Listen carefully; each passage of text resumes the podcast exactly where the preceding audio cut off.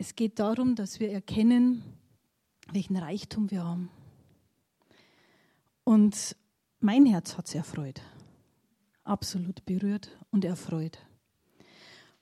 Und Franz hat auch in den letzten Predigten immer über Freude gesprochen. Vielleicht könnt ihr euch da noch erinnern. Interessant ist, dass diese Aufrufe aus dem Wort Gottes zur Freude von Menschen kamen, die entweder im Gefängnis saßen oder die verfolgt wurden. Sie wussten das Geheimnis der Freude, und zwar, dass es Kraft und Hoffnung bringt.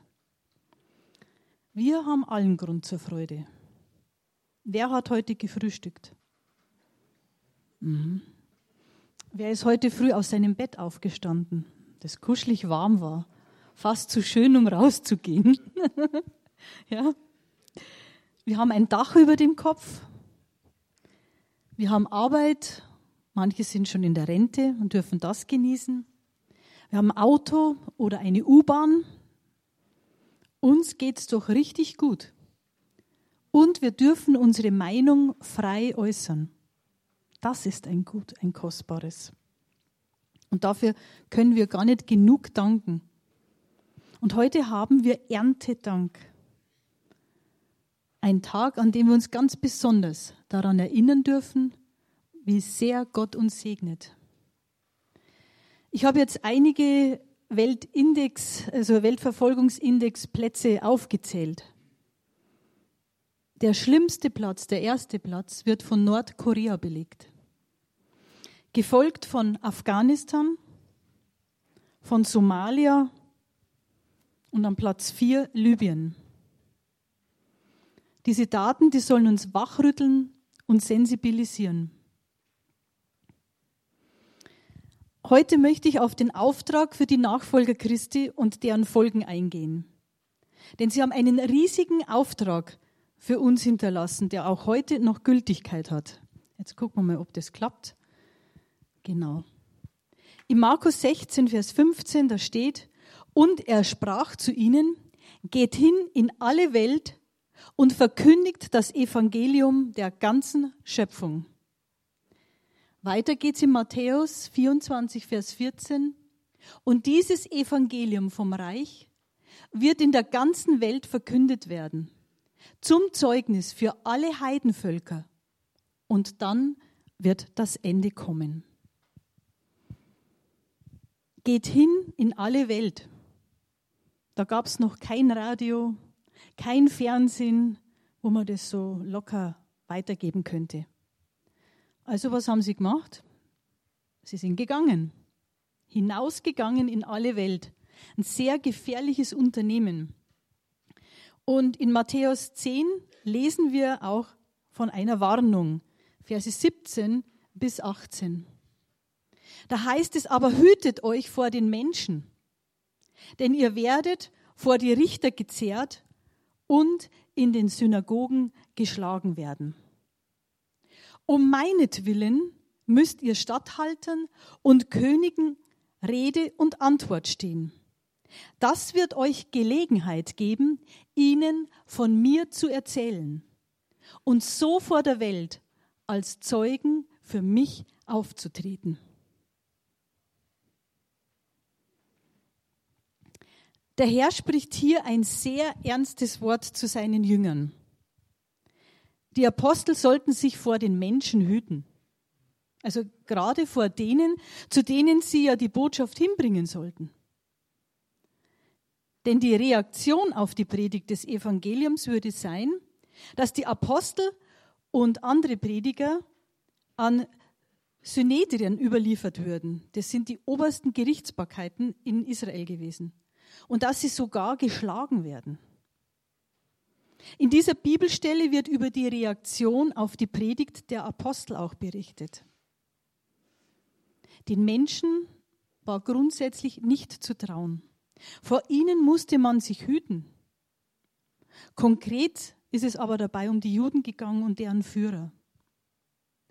Durch die Konsequenz, wie die Juden auf das Evangelium reagierten, weitete der Herr den Auftrag der Apostel aus.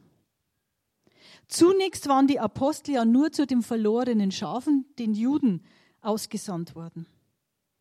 aber durch die Verfolgung wurden sie vor Statthalter und Könige gestellt, die gerade eben nicht jüdischer Herkunft waren. Eigentlich waren diese königlichen Hoheiten ein Gräuel in den Augen eines jeden Juden. Schließlich waren sie der Beweis dafür, dass sie als Volk Gottes nämlich versagt hatten. Als Konsequenz wurden sie heidnischen Königen ausgeliefert und auch unterstellt.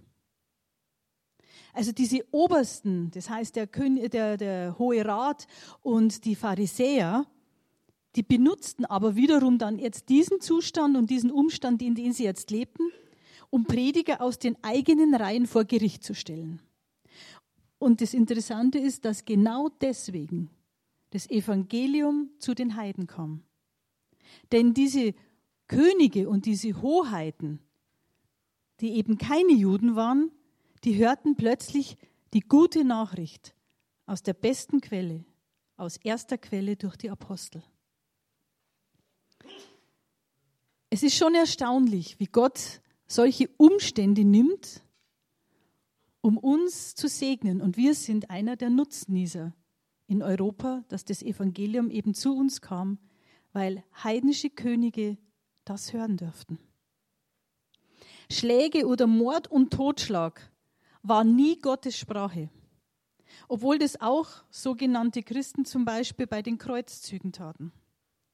Diese Zeit, sie zeugt von unsäglichem Leid und hat Millionen von Menschen das Leben gekostet. Es ist interessant, wie viele Menschen sich als Christen bezeichnen. Ich selber spreche hier ganz oft von sogenannten Christen, die eine Bescheinigung haben. Sie haben einen Taufschein, sie bekommen einen Firmenschein, manchmal auch einen Trauschein, wenn sie heiraten. Und wenn sie dann irgendwann sterben, bekommen sie einen Totenschein. Nur in der Kirche trifft man diese Christen höchst selten. Wenn man eine Umfrage in Ländern, die sich als christliche Länder bezeichnen, macht und sie mal fragt, was Weihnachten, Ostern, Pfingsten passiert ist oder wer Jesus ist, dann wundert man sich über die Antworten. Das wäre eigentlich ein Thema, über das man auch mal eingehender predigen könnte. Aber jetzt bringe ich noch was anderes ins Spiel, und zwar den Gegenspieler Gottes. Wer wird es wohl sein? Satan. Satan kommt, um die Gemeinden und alles, was damit zu tun hat, zu zerstören, und er verfolgt sie unerbittlich. Der Teufel verfolgt Menschen, die einer genialen und Botschaft tiefsten Glauben schenken. Ja? Menschen, die das aufgefasst haben, die das begriffen haben und die sagen, ich bin Christ, ich halte durch. Das sind die größten Erzfeinde Satans. Aber was ist es jetzt für eine Botschaft, für die die Menschen sich umbringen ließen und sich auch heute noch umbringen lassen? Viele von uns kennen diese Botschaft. Aber im Laufe der Jahre kühlt bei einigen die Begeisterung dafür leider sehr, sehr ab. Es geht um die Botschaft der vollkommenen Versöhnung mit Gott durch seinen Sohn Jesus Christus. Das ist unsere zentrale Botschaft für unser Leben. Die vollkommene Versöhnung mit Gott durch seinen Sohn Jesus Christus. Hier geht es um eine Wiederherstellung der Beziehung überhaupt, wie sie von Anbeginn eigentlich gedacht war. Nun, von was haben sich die Menschen bekehrt oder von was bekehren sich Menschen heute noch? Im 1. Thessalonicher 1, Vers 9 Sie berichten ganz von selbst, wie herzlich ihr uns aufgenommen habt. Und jetzt kommt es, wie ihr euch von den Götzen bekehrt habt, um dem wahren und lebendigen Gott zu dienen. Hier möchte ich bloß ganz kurz einschieben, dass auch heute in unserer aufgeklärten Kultur Götzen nichts Unnormales sind. Es ist doch für manche unglaublich lustig, wenn sie sich einen Buddha in Gang reinstellen oder ins Bad. Der süße, liebe, kleine, dicke Buddha. Aber wenn dann ihre Ehemänner solche Formen annehmen, finden sie das nicht mehr lustig. Aber Spaß beiseite. Unsere Götzen schauen heute ein bisschen anders aus. Arbeit, Sport, Gesundheit, Mode oder Musik. Genau, das Auto. Da fällt euch bestimmt noch einiges ein. Das Internet, ja. Also ich meine jetzt hier nicht den ganz normalen Bedarf, ja, sondern alles, was so extrem übertrieben wird und das Leben von uns einfach unnatürlich ausfüllen soll. Wir haben ja gehört, dass das Evangelium zunächst für die Juden bestimmt war. Und die haben schon sehr lange, sehr lange auf den Messias, auf den Angekündigten gewartet. Und interessant ist, sie haben ihn trotzdem nicht erkannt. Und warum? Sie hatten eine Vorstellung, wie der Messias kommen sollte, die ganz anders war, als wie Jesus kam. Sie erwarteten, dass ein König kommt mit einem kriegerischen Verhalten und der es endlich mal dieser römischen Besatzung zeigt, wo es lang geht, der sie davon richtig befreit. Interessant, Jesus kam völlig anders. Jesus hat was viel, viel Wichtigeres gemacht. Er, der Sohn Gottes, er wurde einfach nur mal Mensch. Und da müssen wir uns jetzt mal vorstellen, dieser Sohn Gottes, der einfach Mensch wurde, der kam als Baby. Er wuchs auf und wurde dann ein Pubertier. Kennen wir alle, gell? Diese Pubertät. Die Eltern jammern. Jesus hat es auch durchlebt. Und dann wurde er ein erwachsener Mensch. Also er kannte alle Stadien von uns. In Hebräer 4, Vers 15 steht sogar in der Bibel. Dieser hohe Priester versteht unsere Schwächen, weil ihm dieselben Versuchungen begegnet sind wie uns. Doch er wurde nicht schuldig.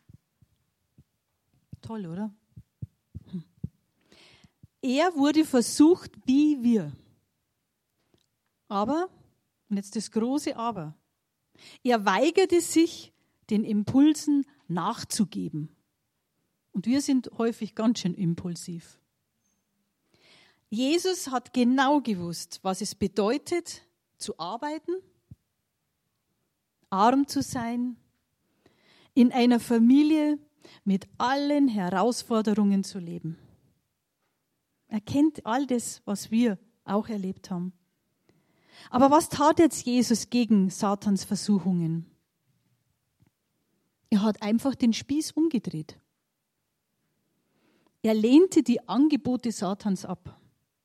Er überwand die Versuchungen, indem er das Gegenteil von dem tat, was Satan wollte. Ich habe nachgeschaut, was bei Wikipedia steht, und zwar zu überwinden. Da steht durch Anstrengung mit etwas, was ein Hindernis darstellt, was Schwierigkeiten bietet, fertig zu werden und zu meistern. Jesus hat das getan. Jesus ließ sich nicht von der Sünde, sprich von Satan, beherrschen.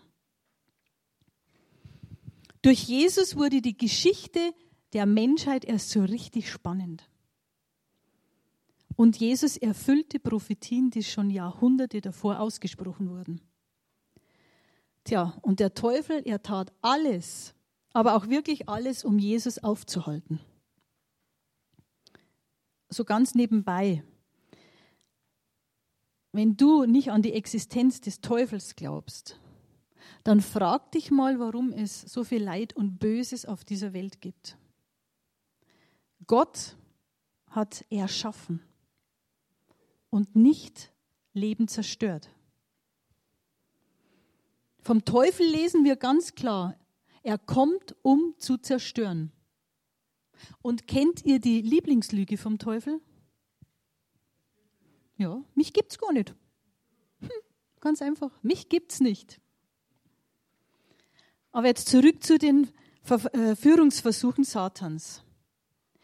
Er, Satan, hetzte die Menschen so auf, und zwar besonders die Gebildeten und Religiösen, und versuchte ständig Jesus zu Fehlentscheidungen und zum Sünden, äh, Sündigen zu verführen.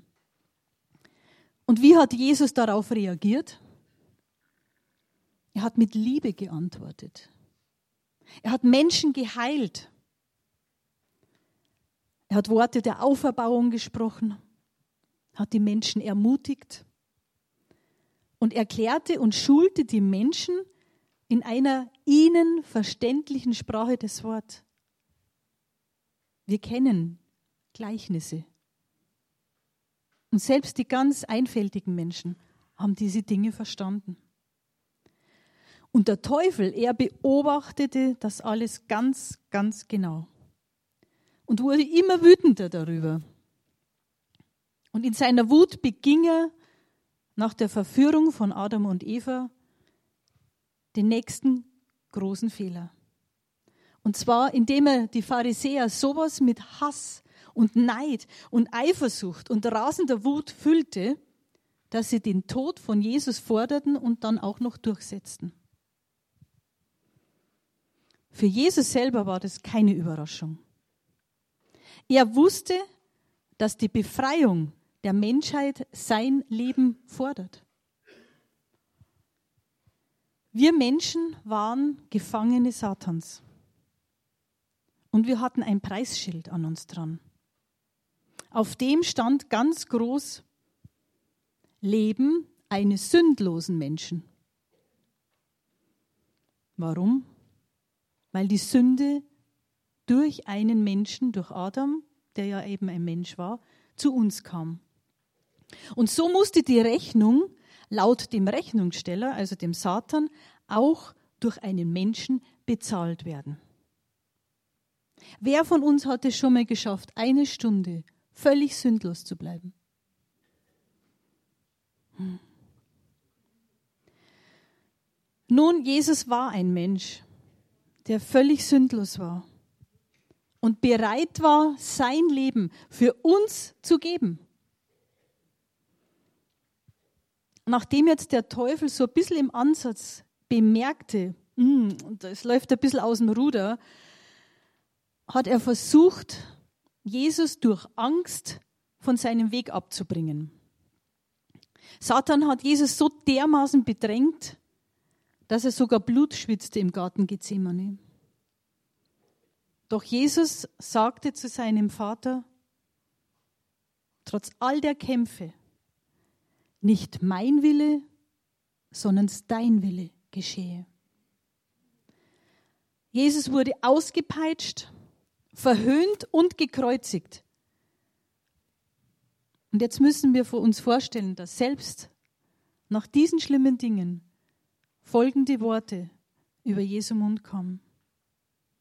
Vater, vergib ihnen, denn sie wissen nicht, was sie tun.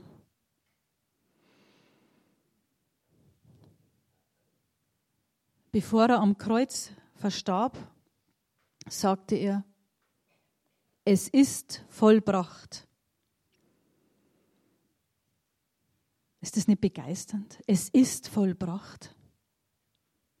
Ein unschuldiges Leben wurde für unsere Verdorbenheit und Unvollkommenheit buchstäblich geschlachtet, wie ein Opferlamm.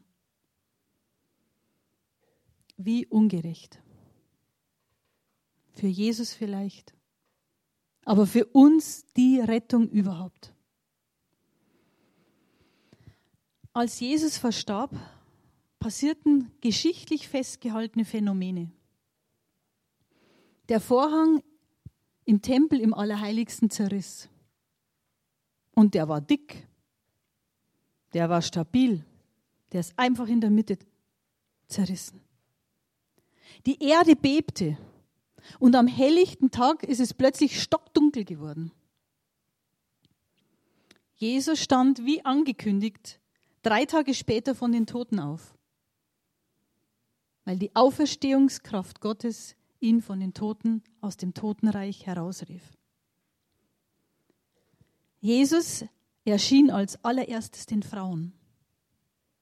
Maria Magdalena, Johanna und Maria, der Mutter von Jakobus. Danach erschien er den Aposteln im Obergemach und den dort anderen Anwesenden. Gefolgt dann von weiteren 500 Zeitzeugen von Menschen wie wir, unter anderem auch den ungläubigen Thomas, von dem wir vorher gehört haben, dass er das Evangelium in andere Länder gebracht hat. Vor seiner Entrückung erteilte Jesus noch einen weiteren Auftrag. In Matthäus 29, die Verse 19 bis 20. Darum geht zu allen Völkern und macht sie zu Jüngern.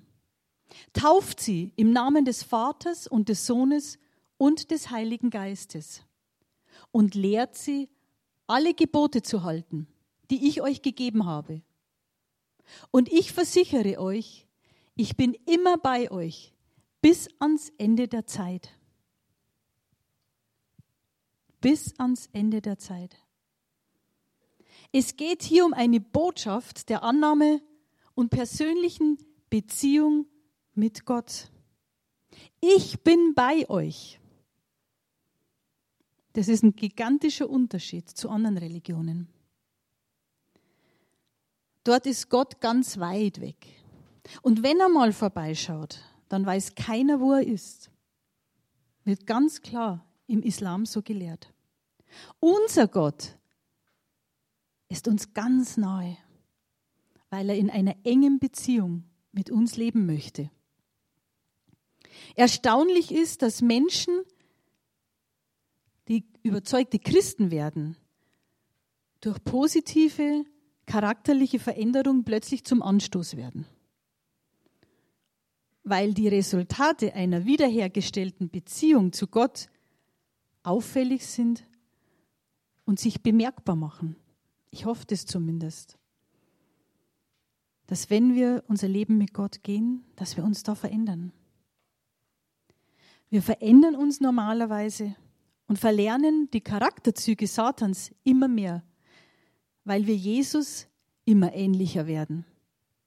Zum Beispiel geben wir das Lügen auf und sagen die Wahrheit. Wir betrügen nicht mehr, sondern die Menschen können sich auf uns verlassen.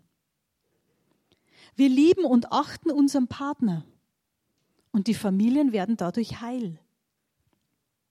Wir achten unsere Eltern und werden dadurch gesegnet.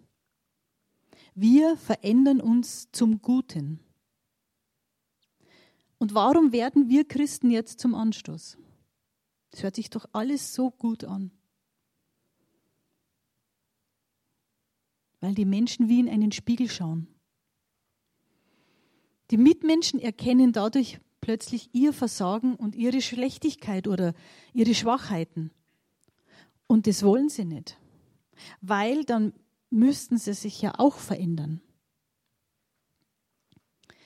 Sollten wir jetzt deswegen uns zurückziehen? Sollten wir jetzt wieder böse werden? Sollten wir wieder ein bisschen sündigen? Nur damit wir den anderen gefallen? Natürlich nicht. Interessant ist, dass nach dem Tod Jesu das den Urchristen nicht anders gegangen ist. Vorher haben sich ja jetzt mal erst Tausende von Juden bekehrt und haben sich taufen lassen und sind somit Nachfolger Christi geworden. Dann wurden sie von den Zeitzeugen, den Aposteln, angeleitet und im Wort geschult. Und Frauen, die bis dahin niemals im Wort studieren durften, wurden wertgeschätzt, gelehrt und in die Gemeinden integriert. Ich finde es so phänomenal, wie Jesus uns wiederhergestellt hat. Zeichen und Wunder begleiteten damals die Apostel und Jünger. Und erstaunlich, was passierte jetzt? Wieder wurde die Eifersucht der Pharisäer angestachelt. Und einer ist ganz besonders herausgestochen. Wer war das wohl? Der Saulus. Saulus verfolgte die Gemeinde Christi wie kein anderer. Unbarmherzig. Aber eine außergewöhnliche Begegnung mit dem auferstandenen Christus veränderte ihn vollständig. Er wendete sich von dem Weg des Verfolgers ab, bereute seine Gräueltaten von ganzem Herzen, also Buße, und dann verkündete er den Heiden, und es sind wir und andere Völker, nicht den Juden, den Heiden das Evangelium. Er begann die Botschaft zu den anderen Nationen zu bringen. Ging jetzt Paulus dann in die anderen Nationen und sagte, so, jetzt müsst ihr die Gesetze der Juden erfüllen, ihr müsst euch jetzt beschneiden lassen und nach jüdischen Traditionen leben. Das hat er nicht gemacht. Er wurde den Griechen ein Grieche. Im 1. Korinther 9 in den Versen 20 bis 22 können wir das lesen. Im Vers 20 heißt es, den Juden bin ich wie ein Jude geworden, damit ich die Juden gewinne. Und im Vers 22, den Schwachen bin ich wie ein Schwacher geworden, damit ich die Schwachen gewinne. Ich bin allen alles geworden, damit ich auf alle Weise etliche rette. Er begegnete den Menschen in ihrer Kultur in ihrer Schwachheit. Aber er hat nie die Wahrheit der Botschaft Christi verbogen und hat immer die Gnade betont. Gott wirkt in jedem Land dieser Welt. Aber er wird nicht verlangen, dass in Indien der Lobpreis plötzlich auf, Indisch, äh, auf Lateinisch gesungen wird, dass die Chinesen Schublatteln müssen oder in Afrika beidisch gepredigt werden muss. Ja, er begegnet den Menschen in ihrer Kultur. Egal auf welchem Kontinent wir leben, die Botschaft Christi ist immer die gleiche. Du bist geliebt. Jesus hat den Preis deiner Bestrafung bezahlt und ruft jetzt dich, speziell dich bei deinem Namen, aus deinen Umständen. Und das ohne Bedingungen. Wem jetzt diese Predigt bis jetzt irgendwie gelangweilt hat, weil man das ja schon so oft gehört hat, dem möchte ich sagen, wie oft hast du diese Botschaft schon klar an andere weitergegeben? Für diese Botschaft sind nämlich Menschen bereit zu sterben verfolgt zu werden, Verleumdungen auf sich zu nehmen und Ablehnung zu erleben. In 1. Thessalonicher 2, Vers 14 heißt es, liebe Freunde, ihr seid von euren eigenen Landsleuten verfolgt worden. So seid ihr in den Fußstapfen der Gemeinde Gottes in Judäa gefolgt die wegen ihres Glaubens an Jesus Christus ebenfalls unter ihrem eigenen Volk, den Juden, zu leiden hatten. Wie schaut es jetzt bei uns allen aus? Versetzt uns denn das Wort Anfechtung und Leid schon in Panik? Hören wir alle nicht gern, ja. In vielen Kulturen gehört das aber zum normalen Alltag. Wir leben in einem Land, wo sich meistens alles um sich selbst dreht. Unsere Befindlichkeiten sind ja oft schon massiv gestört, wenn wir nicht so begrüßt werden, wie wir das gern hätten. Schämen wir uns, wenn wir abgelehnt werden, nachdem wir Jesus in einem Gespräch erwähnt haben? Oder wenn wir ausgelacht werden, weil wir Gebet ins Spiel bringen und es anbieten. Leiden wir schon Qualen, wenn sich Menschen wegen unseres Glaubens von uns zurückziehen? Mir ist es mal passiert. Mein Lieblingscousin hat mitgekriegt, dass ich Christ geworden bin. Und dann hat er ganz klipp und klar zu mir gesagt, mit dir will ich nichts mehr zu tun haben. Den Schmarrn brauche ich nicht. Das hat der 27 Jahre durchgezogen. Aber ich befinde mich in guten Fußstapfen. Ist es schlimm, dumm dazustehen? Wissen wir eigentlich, in welch einer elitären und besonderen Gesellschaft wir uns in dem Club der Dummen befinden? Ich zähle jetzt mal ein paar auf. Noah. Noah sah dumm aus, als er mitten in der Wüste ein Schiff baute. Völlig logisch, gell? In der Wüste ein Schiff zu bauen. Oder wie die israelische Armee mit Posaunen blasend um Jericho zogen. Hochintelligent. Oder David, der kleine Hirtenjunge, der sah doch bestimmt sehr dumm aus, als er mit einer Steinschleuder gegen einen Riesen antrat. Petrus sah dumm aus, als er mitten auf dem See Genezareth aus dem Boot stieg. Und Jesus sah auch dumm aus, als er eine Krone aus Dornen trug.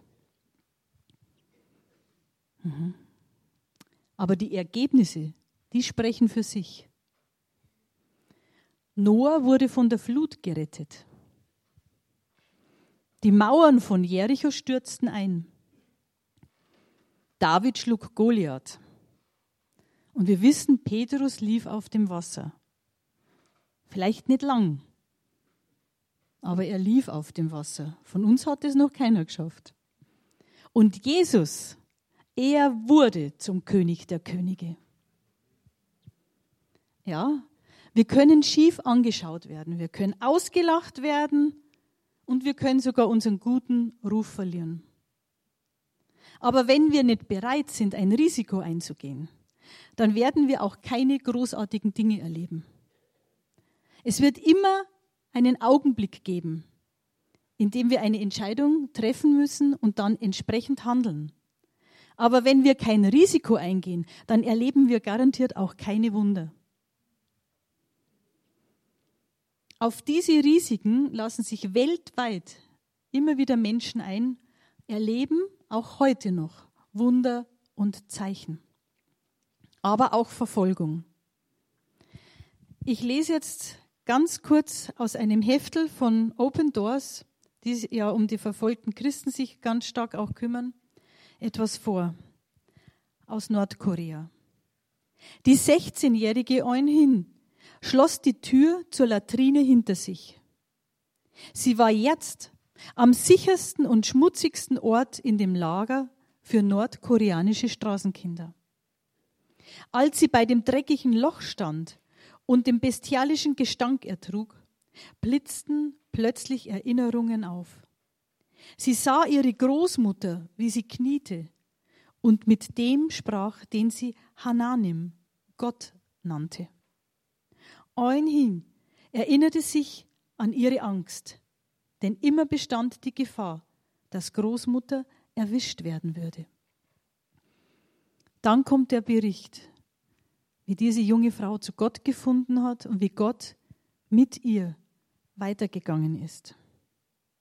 Christen aus Nordkorea haben an Open Doors folgende Worte geschrieben. Wir schätzen euren Dienst. Ihr helft uns, dem Weg des Kreuzes Jesu Christi zu folgen Gott der Vater ist im Zentrum unserer Herzen. Wir danken euch für eure anhaltende Liebe und Fürsorge. Danke, dass ihr euch um Mitglieder unserer Untergrundsgemeinde kümmert, die materielle und geistliche Unterstützung brauchen. Wer mehr Interesse an solchen Dingen hat. Es liegen unten Prospekte aus von AVC, äh, von Open Doors. Und Franz hat ja heute schon das angekündigt, dass am 1. November der AVC hier ist bei uns. Und da hören wir Zeugnisse aus erster Hand.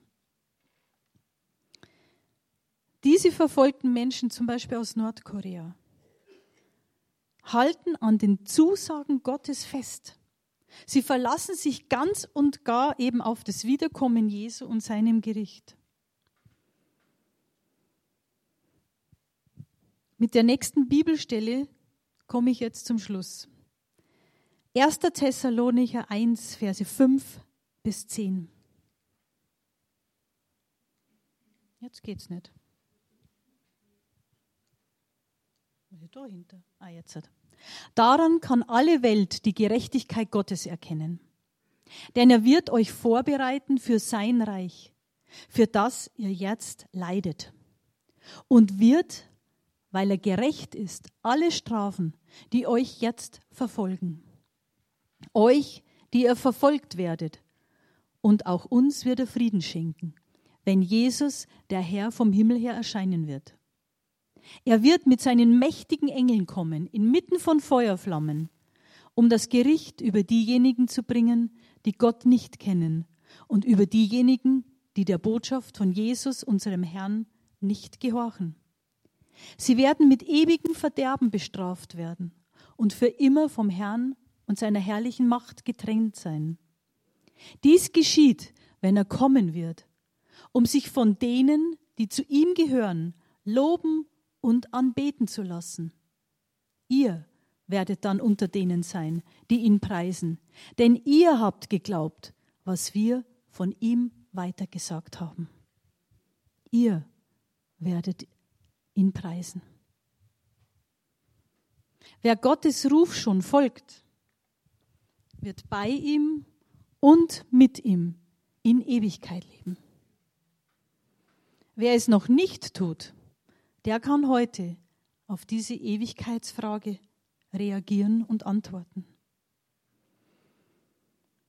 Das hier ist keine Werbe- oder Verkaufsveranstaltung, sondern mir persönlich ist es ganz bewusst, dass es hier um Leben und Tod geht, in alle Ewigkeit. Paulus sagte schon, gucken, ob ich die Bibelstelle auch noch habe. Nee. Ich bin bereit, alles zu ertragen, damit jene, die Gott erwählt hat, durch Jesus Christus gerettet werden und ewige Herrlichkeit bekommen. Ich bitte euch jetzt einfach die Augen zu schließen und dass ihr über die Botschaft einfach nochmal nachdenkt.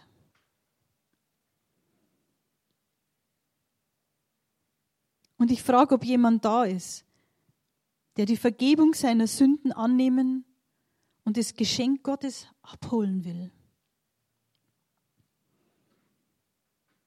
Gottes Arme sind weit, weit ausgestreckt.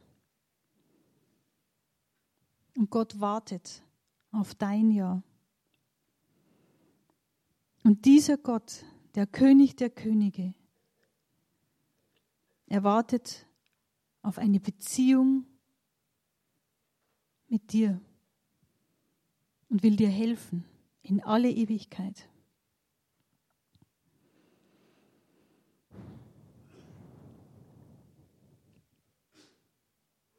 Ich frage jetzt einfach, ist jemand hier, der sagt, diese Beziehung möchte ich haben?